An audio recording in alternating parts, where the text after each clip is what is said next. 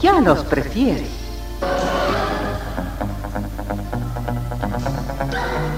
Somos RTC, la primera emisora deportiva del país.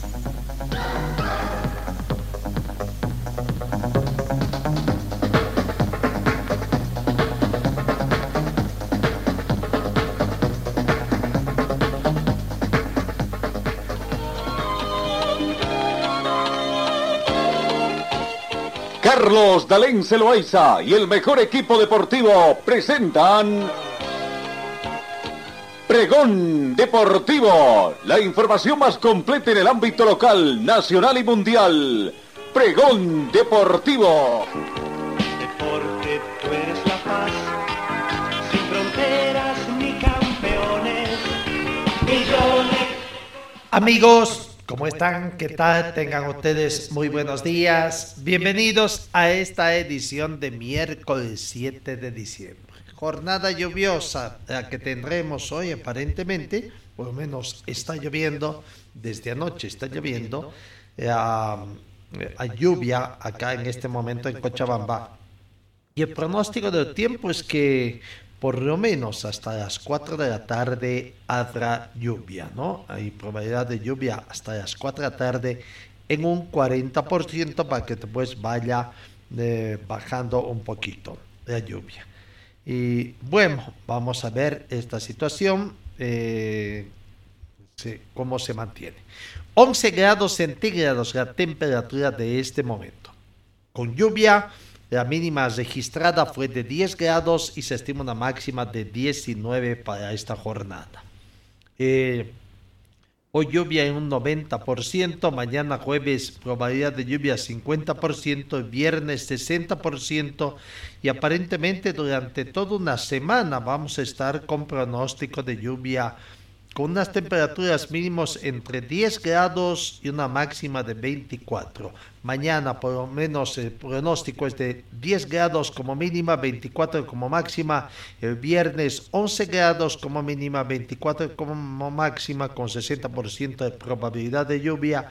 El sábado una mínima de 12, una máxima de 26 con 60% de probabilidad de lluvia. El domingo 12 grados centígrados la mínima, eh, 25 de la máxima con 70% con probabilidad de lluvia. No, bueno, tenemos vientos a razón de 2 kilómetros hora con orientación noreste. Eh, la lluvia caída eh, durante las últimas 6 horas alcanzó 3 milímetros y se prevé que las próximas 24 horas lloverá más o menos 6 milímetros. La sensación térmica 10 grados centígrados, más fresca debido al viento. Humedad relativa del ambiente 80%. El punto de rocío actual es de 8 grados.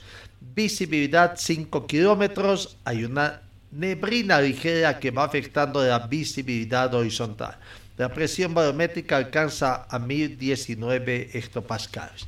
Bienvenidos, queridos compatriotas del mundo entero que nos siguen a través de todas nuestras plataformas de redes sociales. Señor, señora, deje la limpieza y lavado de su ropa delicada en manos de especialistas. Limpieza de ropa Olimpia. Limpieza en seco y vapor. Servicio especial para hoteles y restaurantes. Limpieza y lavado de ropa Olimpia. Avenida Juan de la Rosa, número 765 a pocos pasos de la avenida Carlos Medinaceli. Limpieza y lavado de ropa Olimpia. ¡Qué calidad de limpieza! Y entramos cuando estamos en 17 días ya de desarrollo del Campeonato Mundial. Llegamos al receso, ¿no? Después de la culminación de la fase de grupos, ahora octavos de final. Y cuando ya pasado mañana, hoy y mañana tenemos eh, estos eh, días de descanso, cuando va a comenzar ya lo que es cuartos de final, semifinales y la gran final hasta llegar al 18 de diciembre cuando tengamos esta final. Ayer, ayer resultado sorpresivo o no, pero lo cierto es que el juego ordenadito, lo que se plantea por los técnicos, cesar toda una defensa, cesar todos los espacios, por más que no se tenga eh, posesión del balón, ha demostrado que una Marruecos, qué difícil, qué difícil. Y cuando de otra selección o el otro rival de turno no puede encontrar alternativas como los remates de, de media y de larga distancia para forzar quizás con los rebotes, y así fue el partido entre Marruecos y España. Creo que podrían haber jugado 9, 90 minutos más y no, no se hubieran convertido tantos, con una España totalmente ineficiente, cesada, de, se olvidó de esa eficacia que obtuvo en el primer partido cuando ganó a Costa Rica por goleada. Un Marruecos muy, muy defensivo, ordenadito, claro, con ambiciones de llegar al pórtico rival, pero tampoco con muchas luces para concretar. Partido entre Marruecos y España terminó empatado al término de 90 minutos, más su alargue de de 30 minutos, 120 minutos en total con el marcador en blanco. No 0 por 0 el marcador. Había que recurrir a la definición de penales y allá fue otra cosa. Una eh, España totalmente nerviosa y una eh, integrantes de la acción marroquí que prácticamente se mostraron letales, ¿no? Engañando al portero español que en una sola oportunidad tuvo la suerte, diríamos así, de adivinar la trayectoria del balón. Eh, la serie de penales comenzó ejecutando el equipo de Marruecos. Bueno, hay algunas situaciones que dicen que el equipo que comienza ejecutando los penales tiene alguna ventaja. ¿Será eso cierto? Bueno, dependiendo de la presión, porque si comienza fallando, como lo hizo Japón, por ejemplo, el día anterior, eh, la presión es mayor, ¿no? Pero esta vez para Marruecos comenzó bien a través de Saviri, que convirtió el primer penal, en tanto que España, Sarabia fue el encargado de ejecutar y la amasó. Muy buena actuación del portero Yabasín, ¿cómo, ¿cómo se llama? El portero de... Eh, de, Marruecos, eh, que, prácticamente muy, muy buen portero, ¿no? Eh, Yacine Baudón, Baudón, ¿no? Ese portero que eh, prácticamente tres penales consecutivos atajó para dejar afuera a España. La segunda ejecución de penales para Marruecos, Gisek con total eficacia, engañando también al portero español.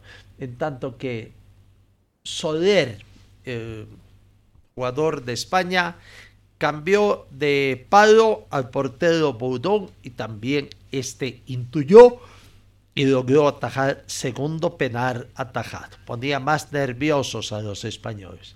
El tercero, Benon, Benon amasó muy esta vez sí intuyó el portero español de la atajada y bueno, daba alguna esperanza a la selección española para que se acerquen al marcador y tratar de nivelar la serie. Pero bueno, fue eh, Busquets, Busquets quien era encargado de ejecutar la tercera ejecución y también falló, también falló la tercer penal consecutivo, demostrando que España ayer no convertiría goles ni de penal.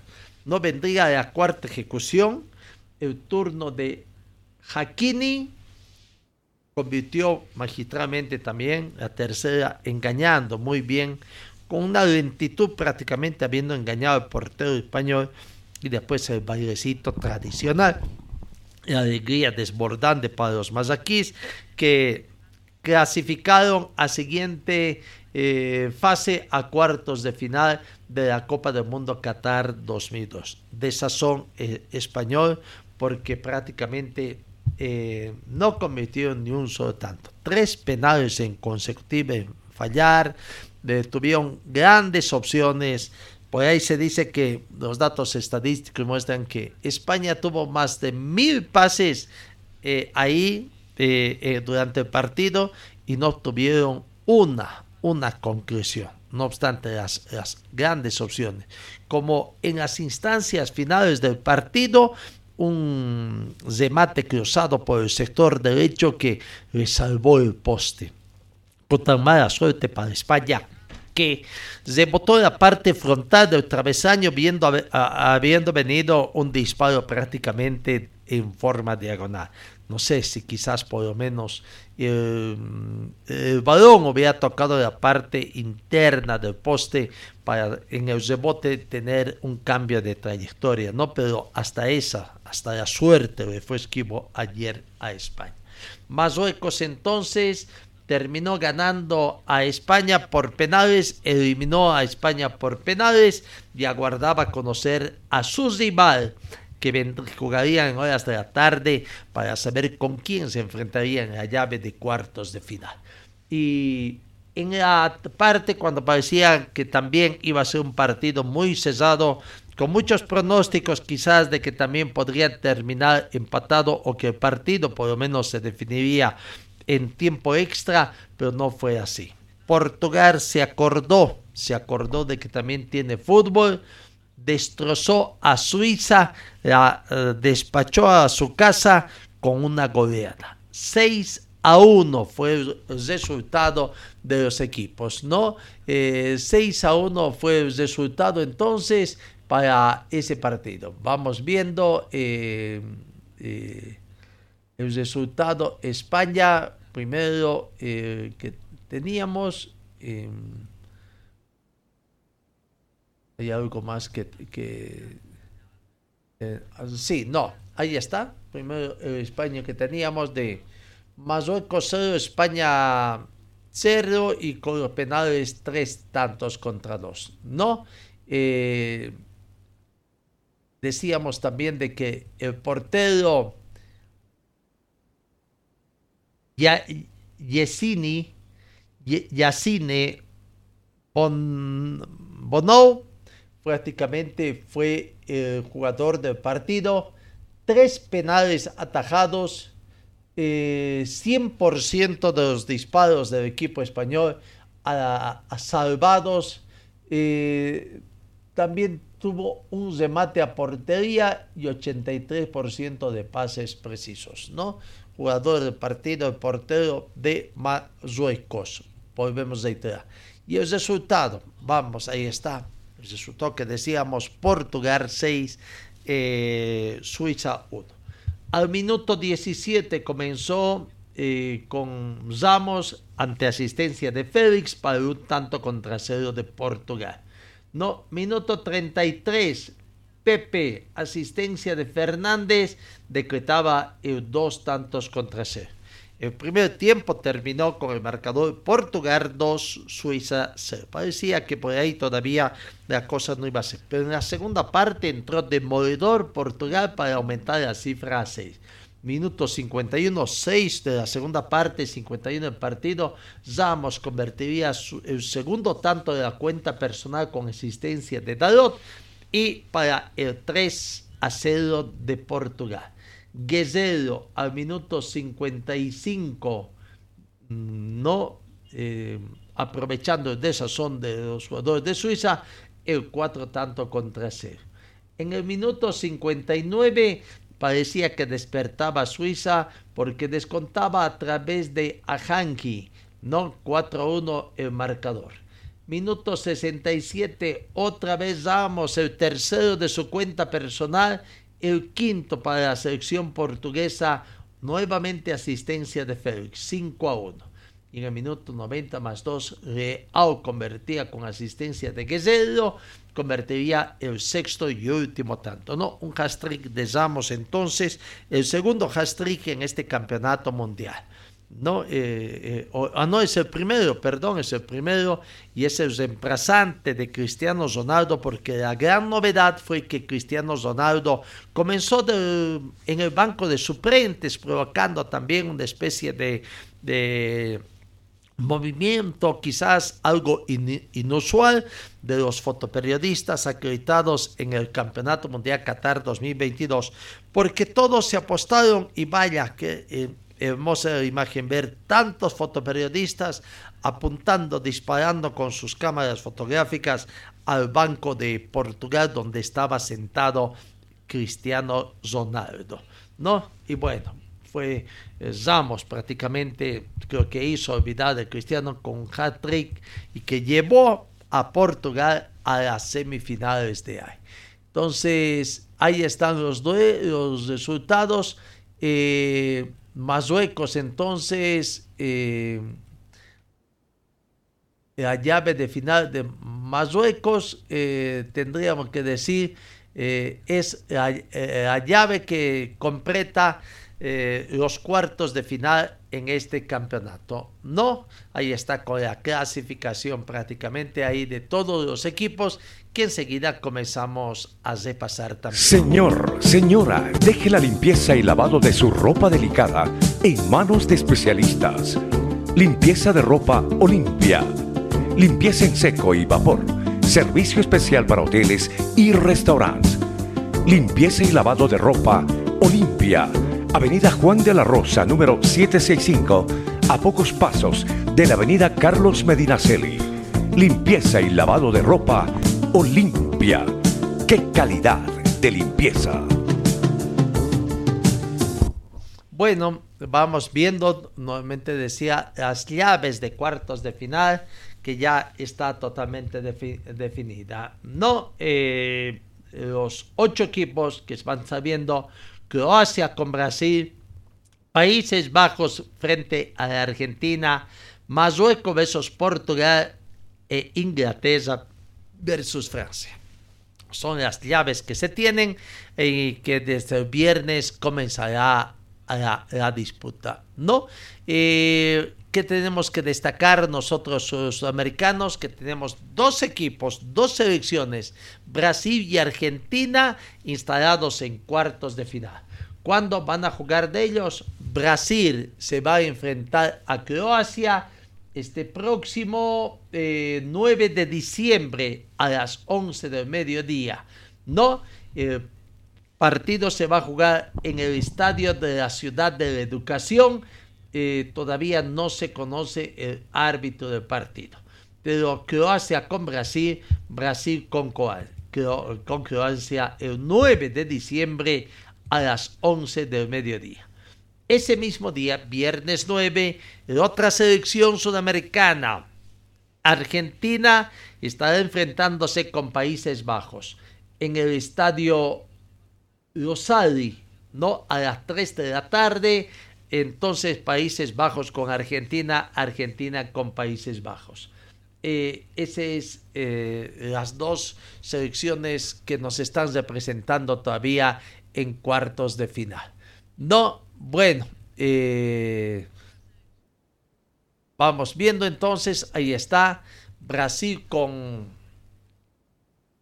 Croacia abriendo cuartos de final el viernes 9 a las 11 de la mañana. viernes, terminando, gracias a Dios será viernes, dirían algunos, pero muy temprano, 11 del mediodía. Antes del mediodía justamente estará Brasil jugándose la posibilidad de pasar allá. Después, después, en horas de la tarde, reiteramos Países Bajos con Argentina ese mismo viernes 9 a las 3 de la tarde, ¿no? Debe ser una pena una pena que uno de los países sudamericanos se elimine en esta instancia de cuartos de final, pero sería una alegría que los dos pasen, los dos pasen, pero en la siguiente fase, después en semifinales, se tendrán que enfrentar en caso de que Brasil eh, deje el camino a Croacia y que Argentina deje el camino a los Países Bajos, ¿no? Qué pena que dos equipos eh, latino, sudamericanos tengan la opción de eliminarse antes de llegar eh, a las instancias finales. Nos hubiera gustado, ¿no? Particularmente de que ese sea la final de este campeonato mundial Qatar. Pero bueno, la forma como han sido conformados los grupos, el desarrollo de los juegos también impide esta situación.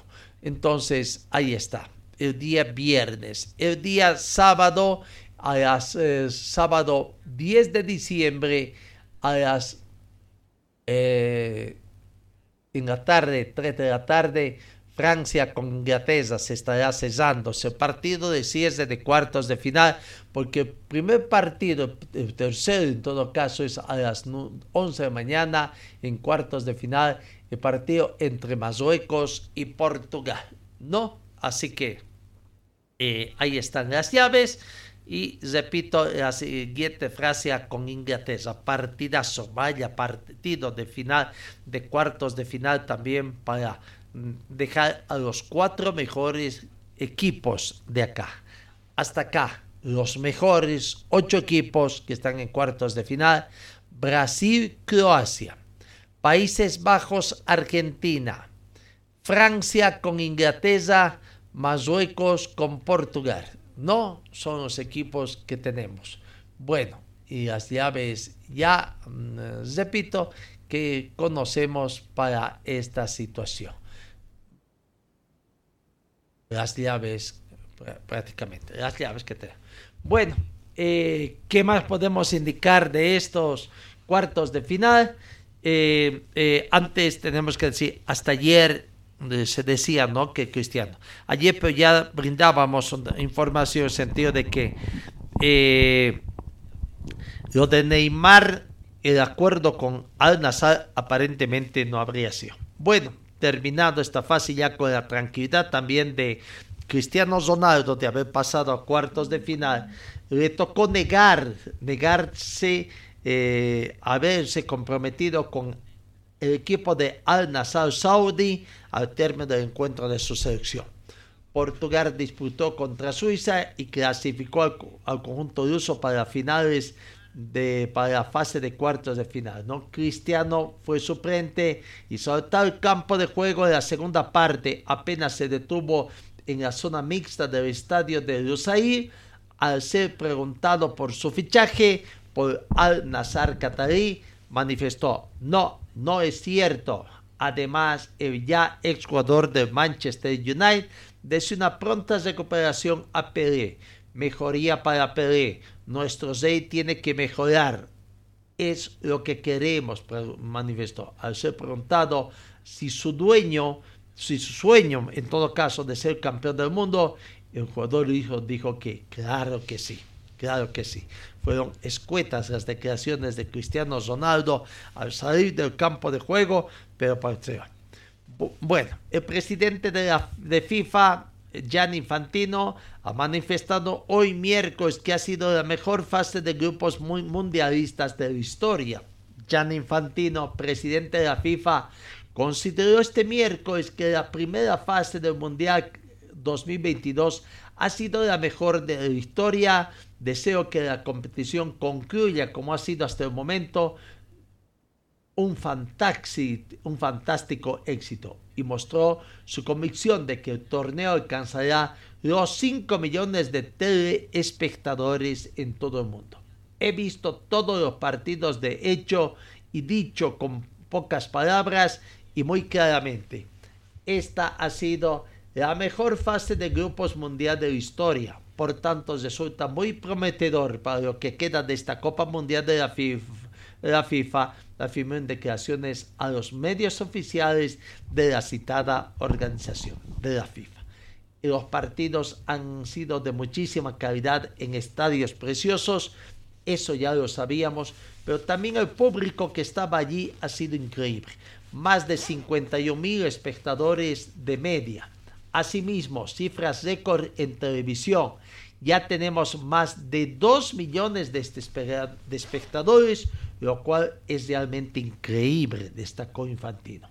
Además, dos, y medio de, dos millones y medio de personas en las calles de Doha y unos pocos cientos de miles cada día en los estadios. Todos juntos, animando juntos, apoyando a sus selecciones.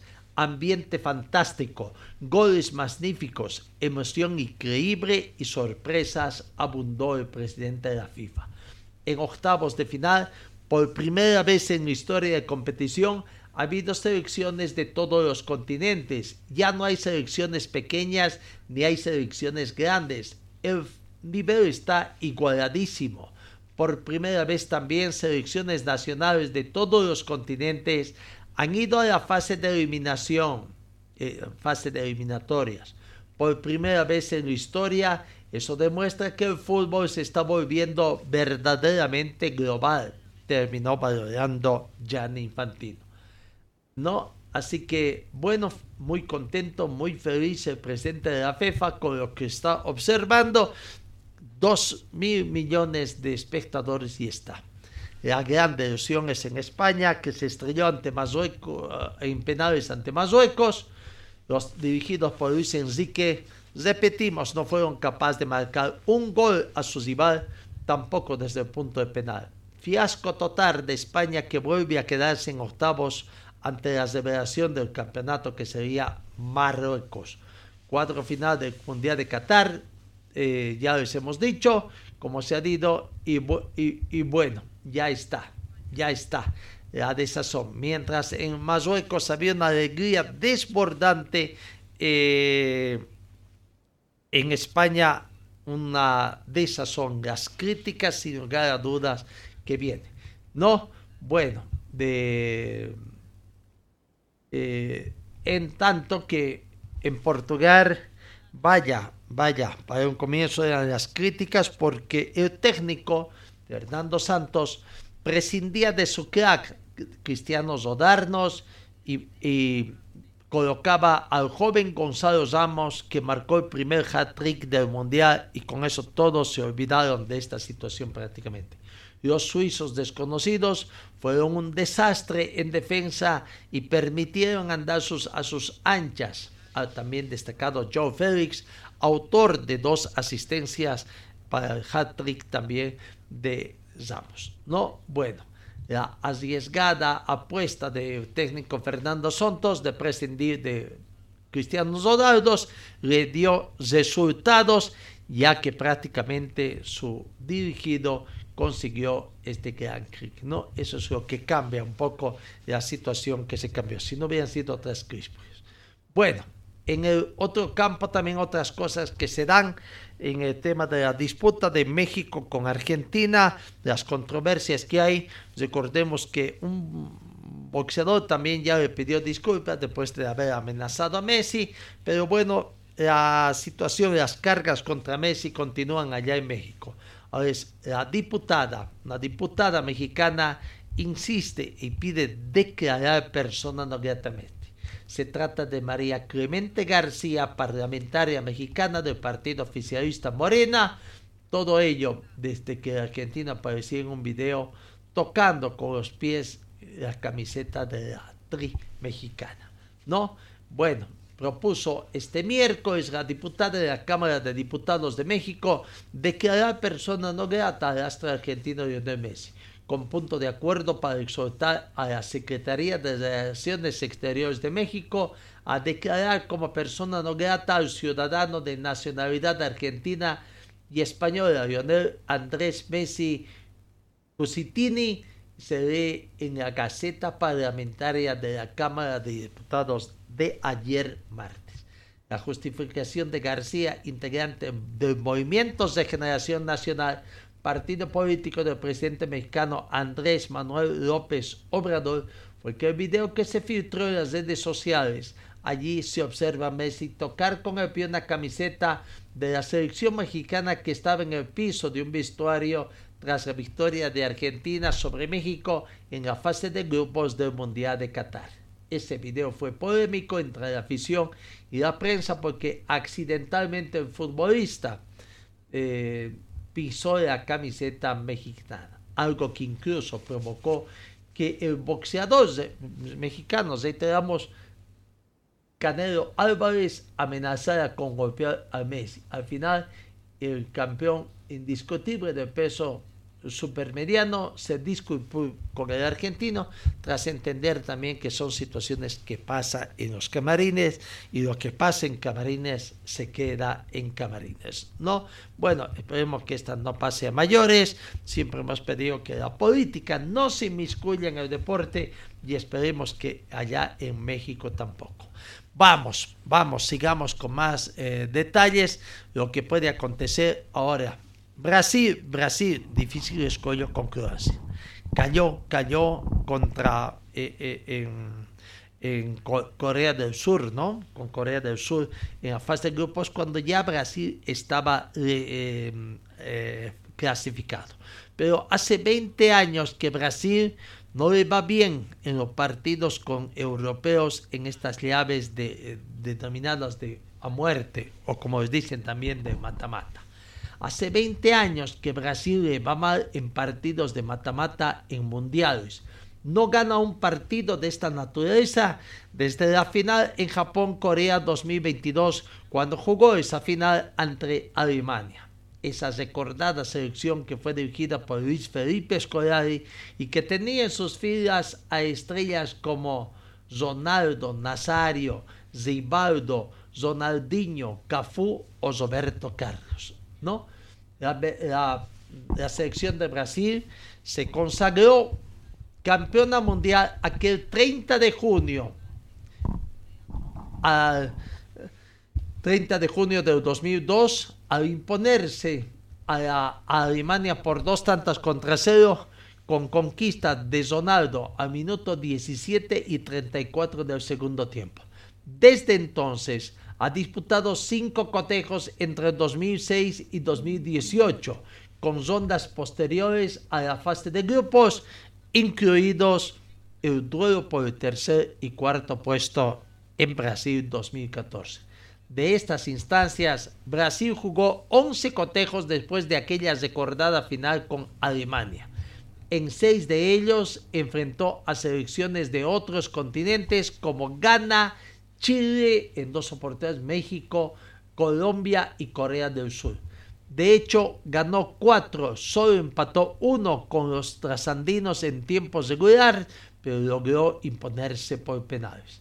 Por todo ello, el partido del viernes asoma como una prueba de fuego para la actual petacampeona mundial en su aspiración de conseguir su sexto título. ¿no?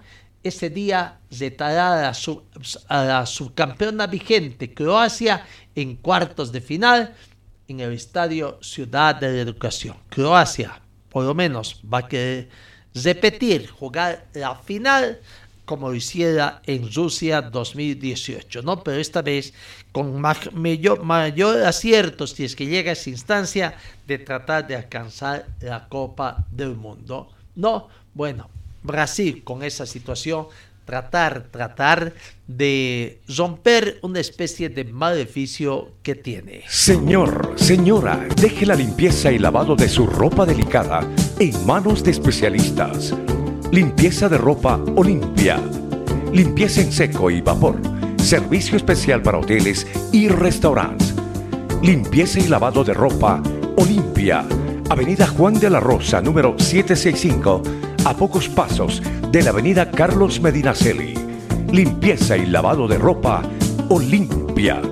¡Qué calidad de limpieza!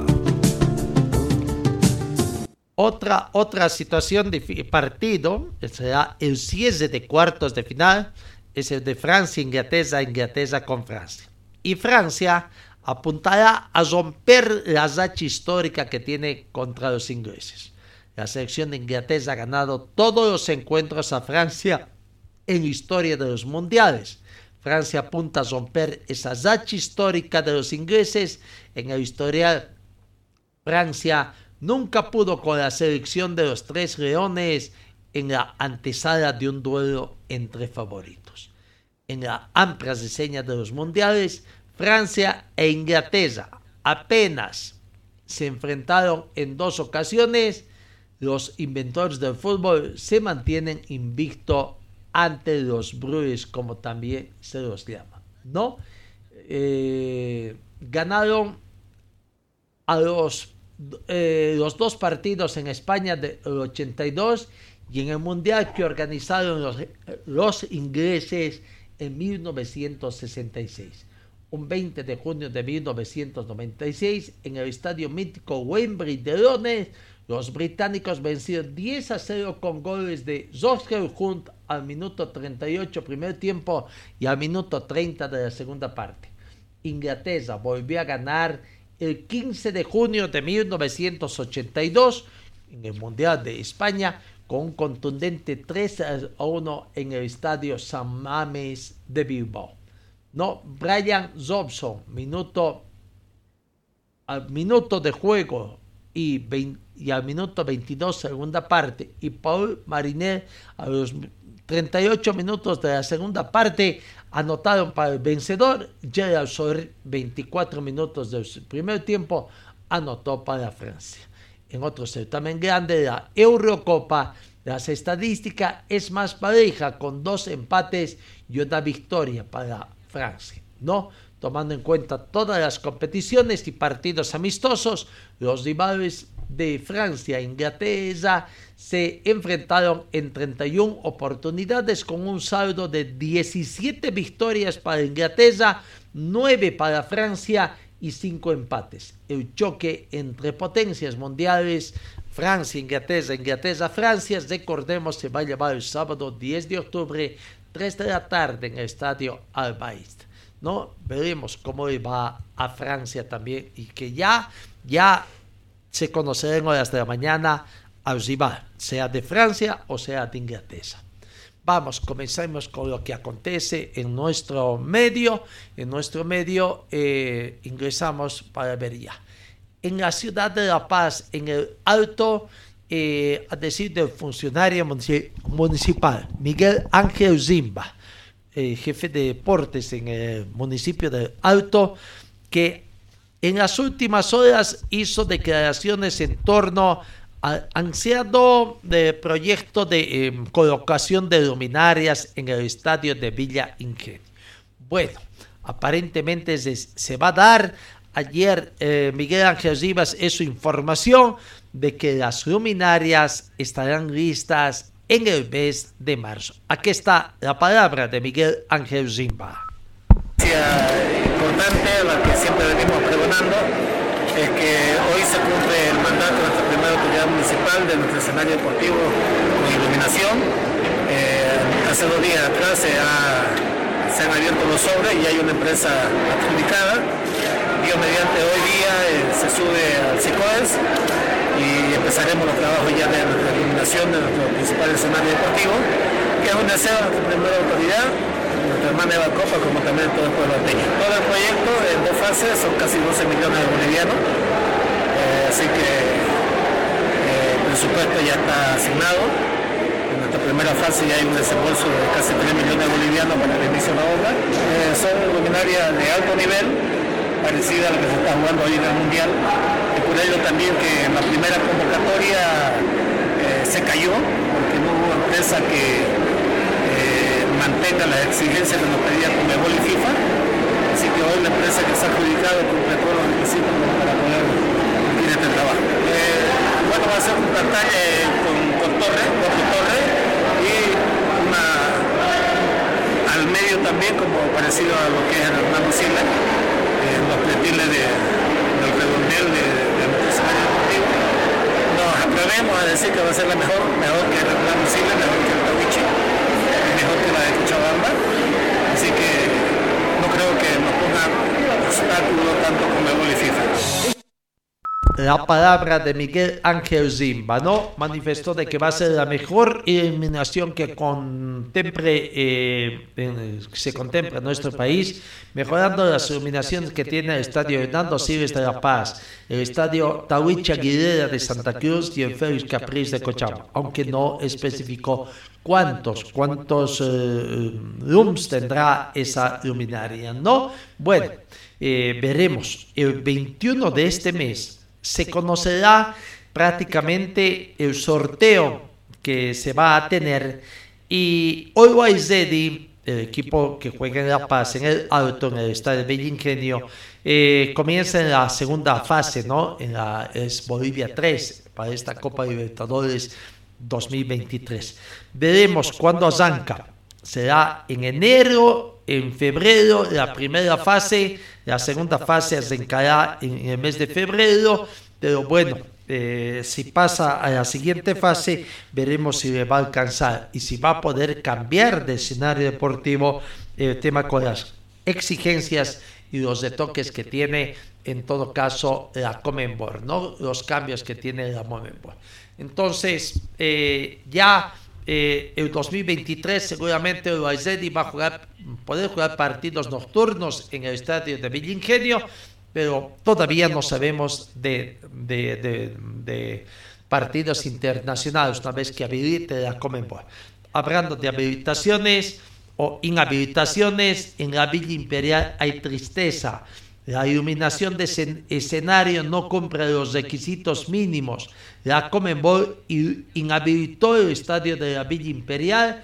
Nacional debe jugar la fase 1 eh, de la Copa eh, en febrero la fase de grupos, ¿no? Eh, eh, aunque no, Nacional Potosí es la que comienza la primera fase en, en, febrero, pero la gobernación no hizo trabajos.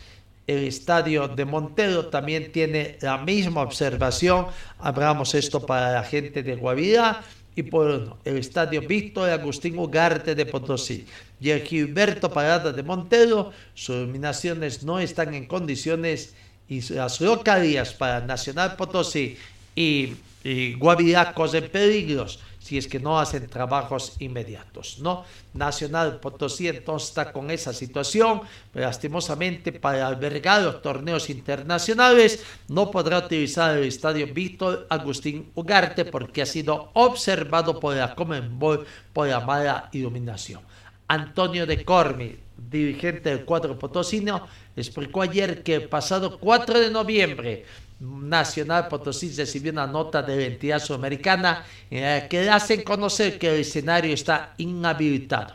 Vía Federación nos mencionan que los estadios son con niveles de iluminación por debajo de lo permitido, 650 lux, se encuentran inhabilitados y nosotros estamos en el grupo, en un grupo de cinco escenarios, subrayó de Corbis.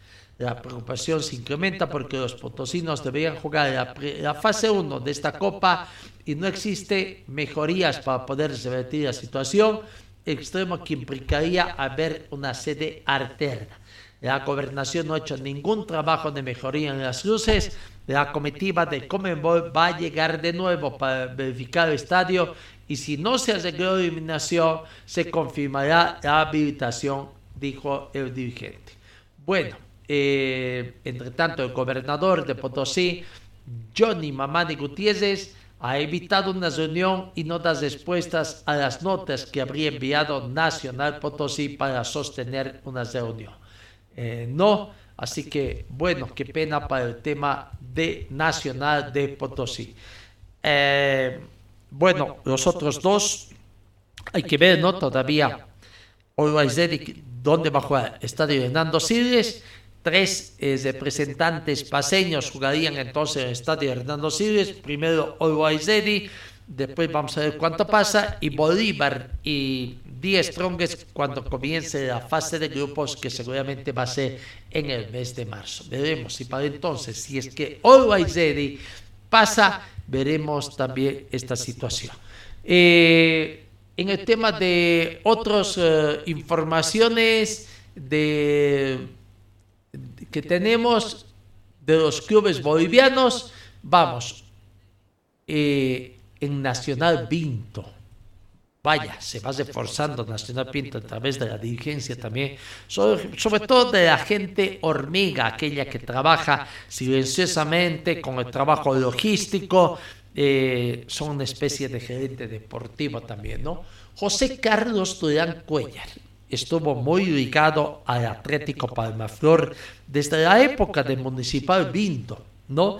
Y también estuvo con Universitario de Vinto ayudando, pero como no puede estar inscrito en los dos equipos, bueno, eh, ayudó más a Palmaflor. pero como en Palmaflor hay cambio de dueños, aparentemente, no se sabe bien esa situación. Bueno, él aparentemente habría decidido recibir, aceptar la invitación de la gente de Vinto y será el hombre que apoye logísticamente, ¿no? Aprendió mucho José Carlos Durán.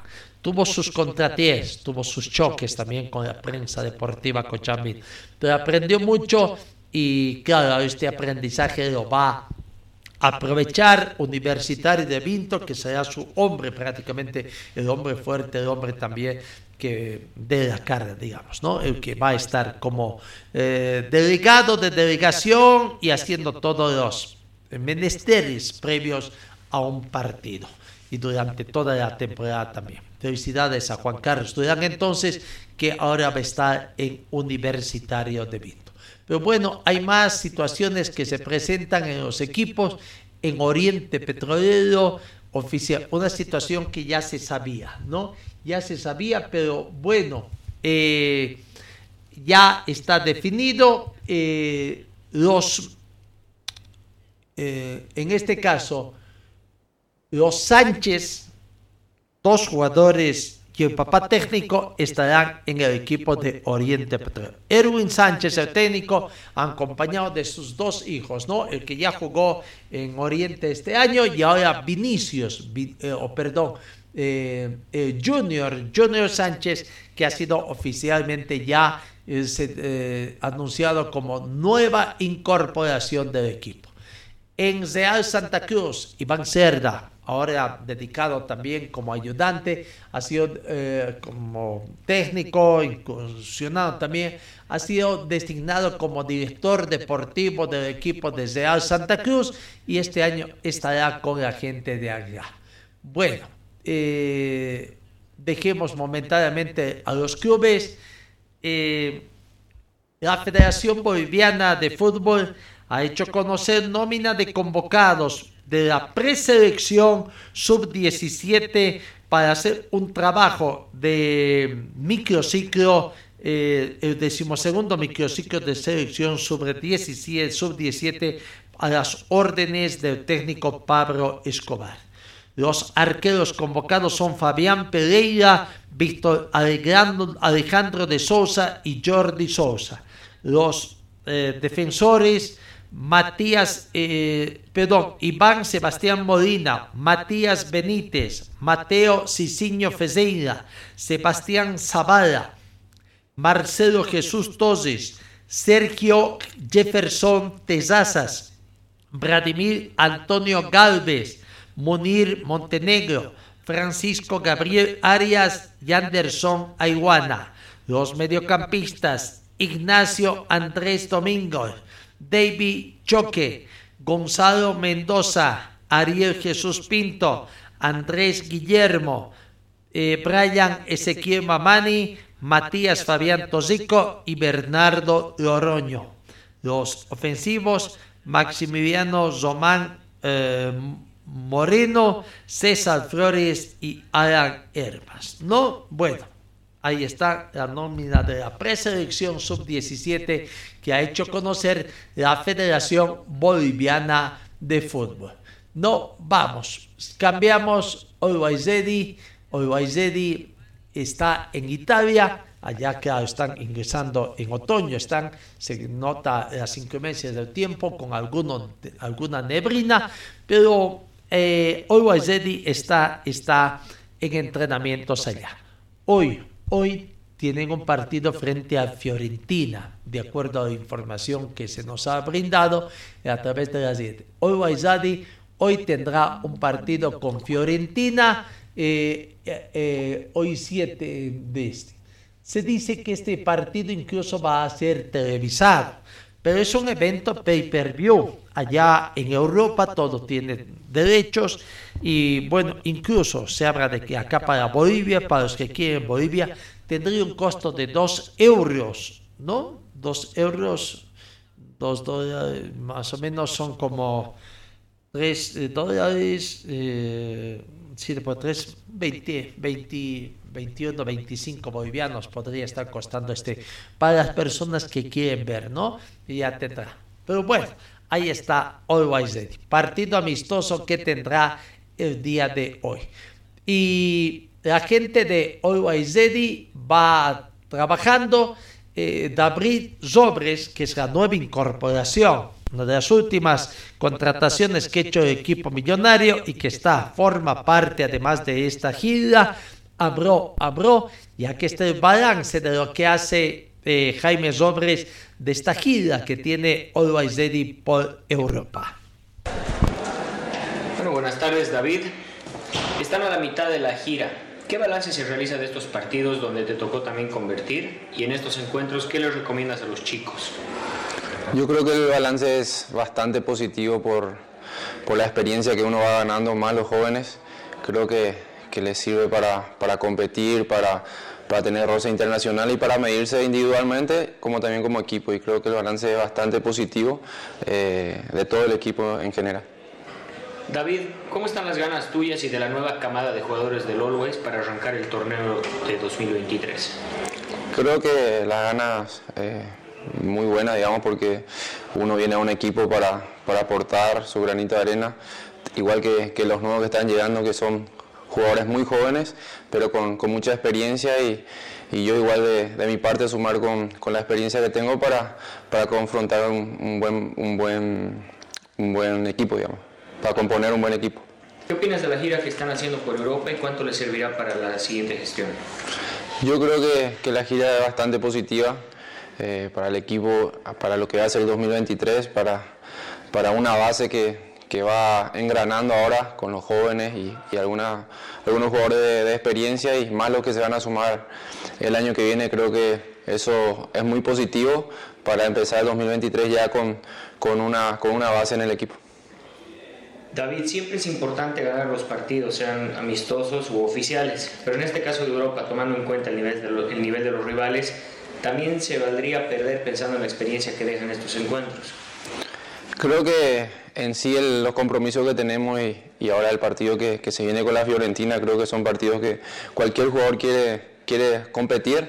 Eh, venimos a competir, ya sea el resultado, eh, uno siempre quiere ganar, pero la idea es competir. Eh, eh, enfrentar estos, estos partidos y, y, que la gente vea ¿no? que, que, en Bolivia también hay, hay un nivel alto para, para exportar jugadores y, y, para individualmente mostrarse cada uno, digamos. Última pregunta, David. ¿Cómo manejar eh, la ansiedad y la presión de jugar justamente mañana frente a un equipo de primera división de Italia como, como hace la Fiorentina contra su primer equipo? Creo que la presión no, uno, uno no tiene, sino viene con las ganas de, como te dije, de, afrontar este, este compromiso con la mayor responsabilidad y para, para uno como futbolista medirse con un equipo europeo, un equipo eh, muy reconocido a nivel mundial y, y creo que serviría bastante a, a, todo el equipo en lo grupal y en lo individual. La palabra de David. Eh...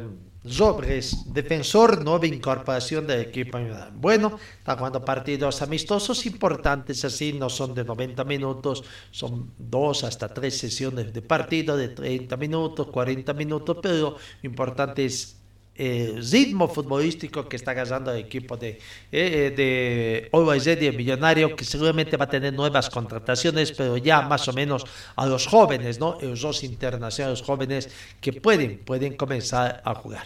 Bueno, vamos a la pausa acá en RTC Pregón Deportivo. Señor, señora, deje la limpieza y lavado de su ropa delicada en manos de especialistas. Limpieza de ropa Olimpia limpieza en seco y vapor, servicio especial para hoteles y restaurantes, limpieza y lavado de ropa Olimpia, Avenida Juan de la Rosa, número 765, a pocos pasos de la Avenida Carlos Medinaceli. Limpieza y lavado de ropa Olimpia. ¡Qué calidad de limpieza!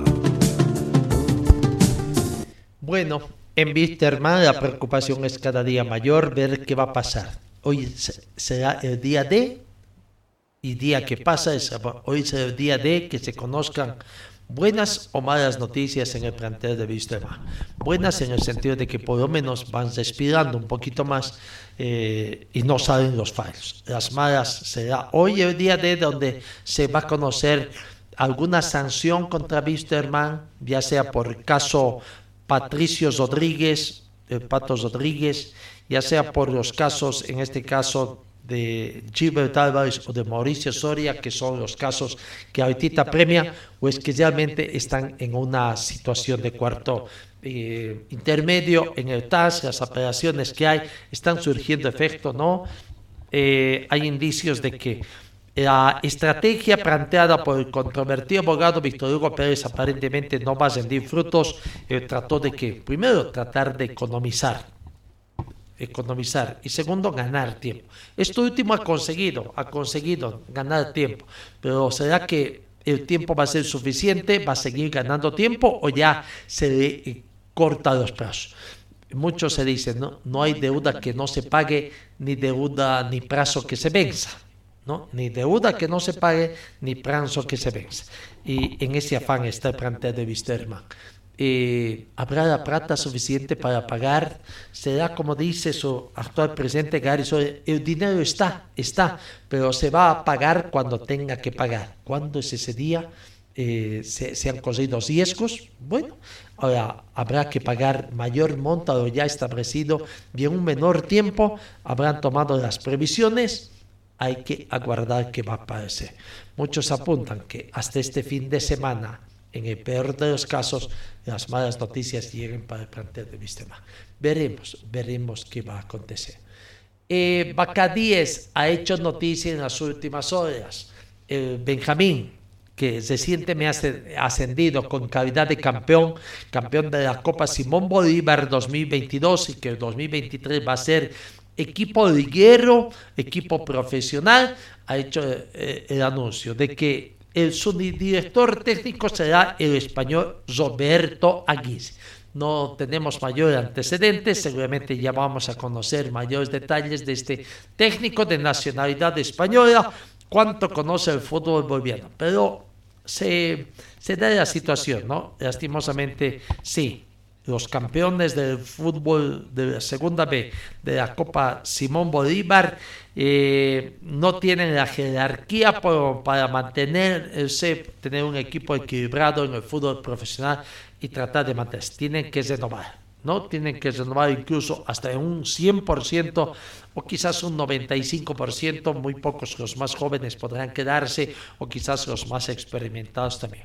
Pero bueno, comienza a cambiar el técnico. Ya el técnico de, eh, del equipo de Bacaríes en las instancias finales dijo de que había ayudado por la amistad que tenía a Marcos Rodríguez, a la familia Rodríguez, que va a seguir apoyando, pero es necesario la contratación de un técnico al que esté a la altura de un equipo profesional y como quiere además eh, Bacadíes ser, ser un eh, partícipe protagonista del campeonato profesional en 2023. No quiere ser un equipo ascensor, sube y baja, ¿no? Veremos cómo va a ser. Por lo tanto, entonces en Bacadíes se conoce esta novedad. Roberto eh, español es el técnico, es el técnico escogido. En Bolívar, en Bolívar, las noticias. Beñat San José estaría llegando mañana. Mañana habrá una conferencia de prensa también de presentación del técnico de, del nuevo técnico del equipo de San José. No, y la próxima semana, el lunes, el lunes comenzaría la pretemporada de qué. Bueno, eso es lo que tenemos entonces en este. Eh, en, en tema de automovilismo, creo que eh, ya vamos, en tema de automovilismo, hoy hay importantes reunión, como cada ayer les decíamos, convocada por eh, el actual director de, de, la Comisión Deportiva para tocar temas pendientes y comenzar a rayar la cancha para lo que va a ser eh, el 2023, ¿no?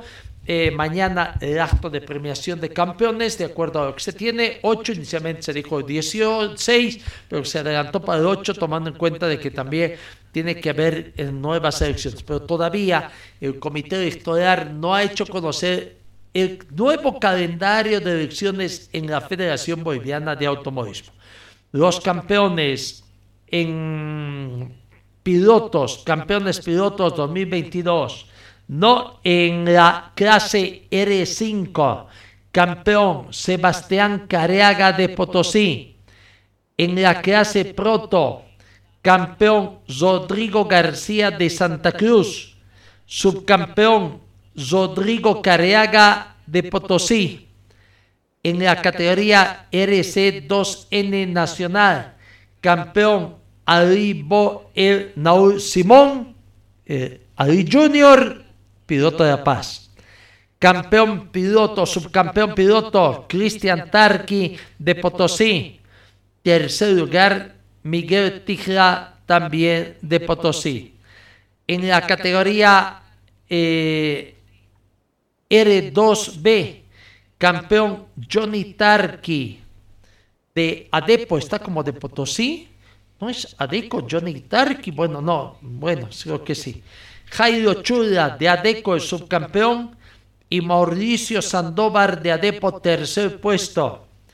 En la categoría R1B, campeón el cochambino Franz Tozico de Cochabamba. Subcampeón William Estrada de Oruro. Y tercer lugar para Néstor Tarqui de Potosí. En lo que son los campeones de navegantes, no en la categoría proto, campeón Elías Zoncal de Santa Cruz. En la categoría RC2N, campeón Marcos Arteaga de La Paz. Subcampeón Freddy Chambi de Potosí y Juan Pablo Vargas, tercer puesto de Santa Cruz. En navegantes o campeones en la clase R2B, Carlos Armazán, campeón de Tarija. El subcampeón le corresponde el subcampeonato a Johnny Bedia también de Tarija y Rodrigo Candia de Santa Cruz, tercer puesto. Finalmente, en la clase R1B, el cochabambino Norberto Machuque es el campeón de, Cochabamba, José Cabrera de Oruro subcampeón, Gustavo Ponce de Tarija el tercer puesto. Entonces, mañana la premiación en el automovilismo, eh, cesando la gestión 2022. En la natación, las informaciones, Bolivia terminó en tercer lugar en la Copa del Pacífico que se disputó en Santa Cruz. La selección de natación de Bolivia terminó en el tercer lugar del medallero de la Copa del Pacífico que se disputó en las piscinas reglamentarias de Calomay en la ciudad de Santa Cruz y terminó en el podio por debajo de Colombia y Chile, que lograron el primer lugar y segundo lugar respectivamente. Bolivia sumó 17 medallas de oro, o 17 medallas en total, perdón, 7 medallas de oro, 2 de plata y 8 de bronce.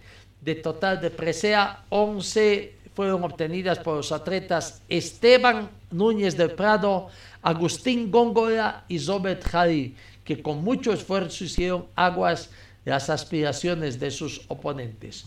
Otro logro importante es esta nueva generación de nadadores.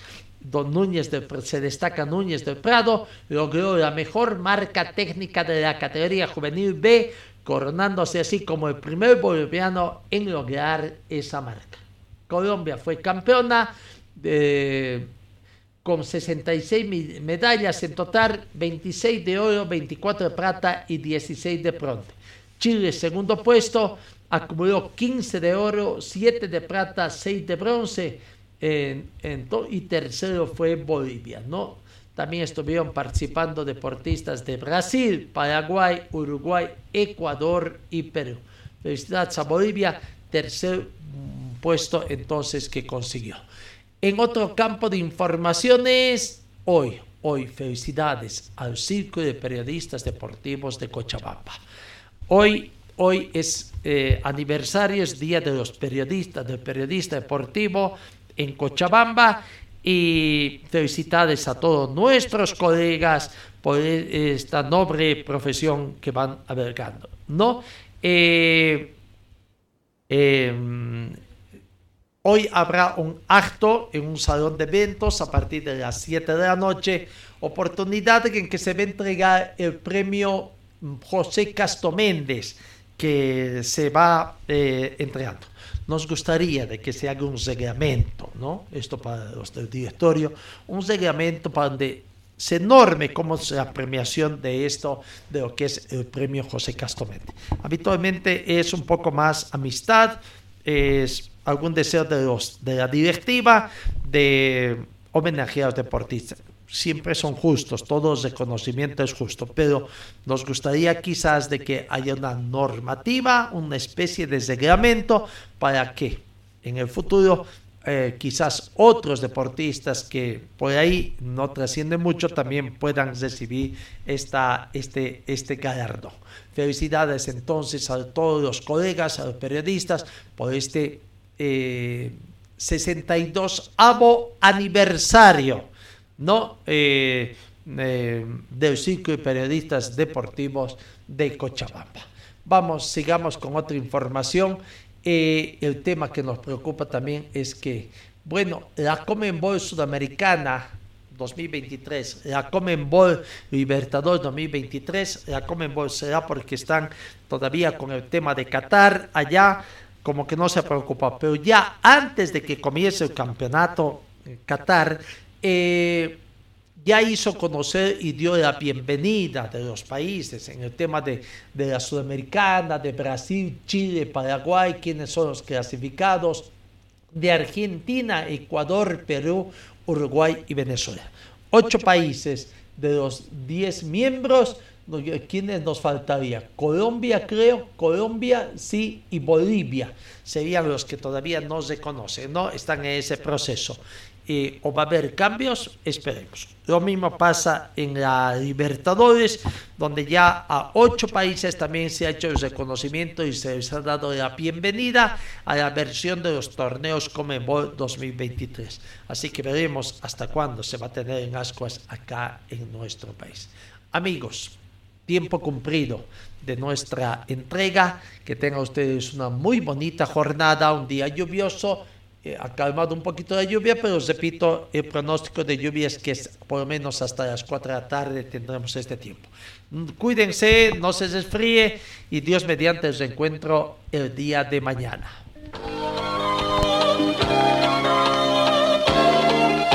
Fue el equipo deportivo de Carlos Dalén Celoaiza que presentó Pregón Deportivo. Gracias al gentil oficio de nuestras casas comerciales. Ustedes fueron muy gentiles y hasta el próximo programa.